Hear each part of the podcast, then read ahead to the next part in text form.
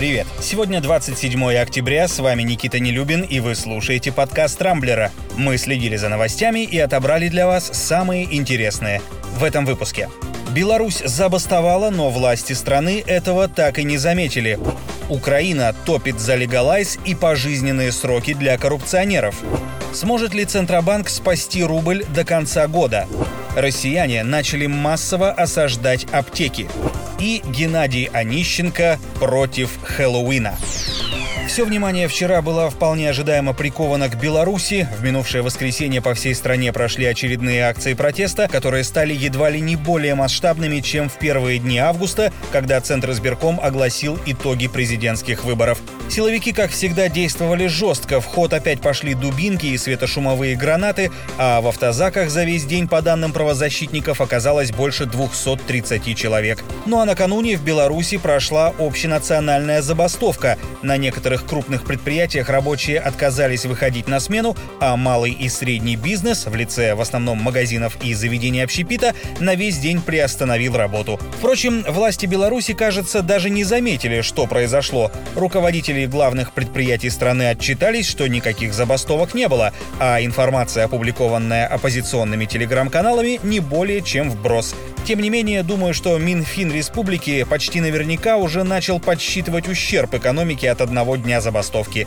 И что-то мне подсказывает, что сумма убытков чиновникам и особенно президенту не сильно понравится.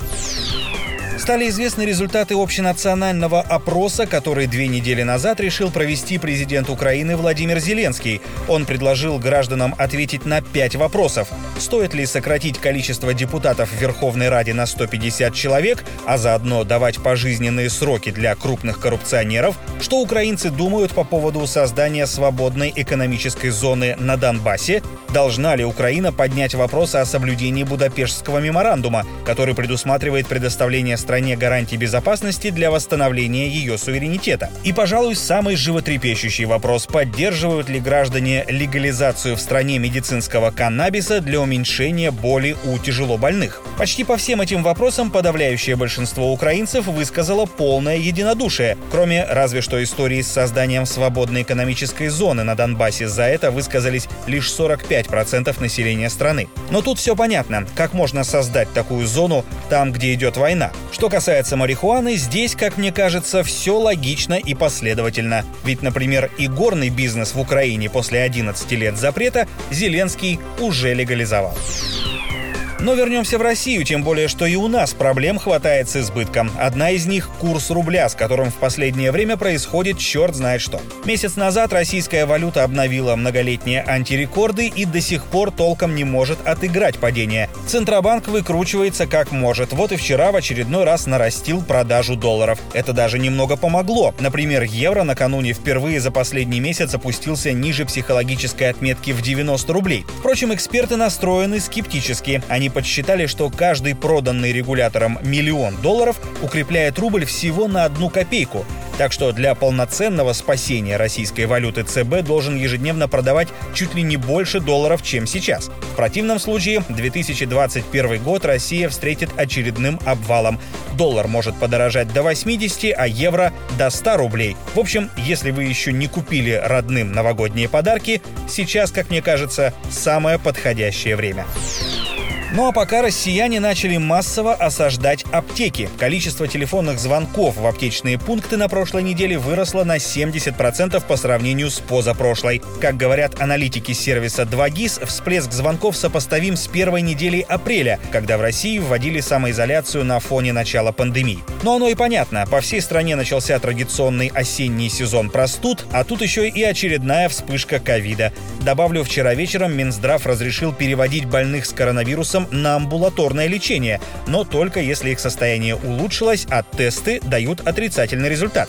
Кстати, о тестах. Они, несмотря на высокую точность, по крайней мере нас в этом заверяют специалисты, иногда все-таки могут давать сбой. В Роспотребнадзоре пояснили, что в основном это происходит, поскольку во время тестирования вирус спускается из верхних дыхательных путей глубоко в легкие. Из-за этого в биоматериале и не находят инфекцию. Также тесты могут ошибаться, если болезнь проходит на поздней стадии.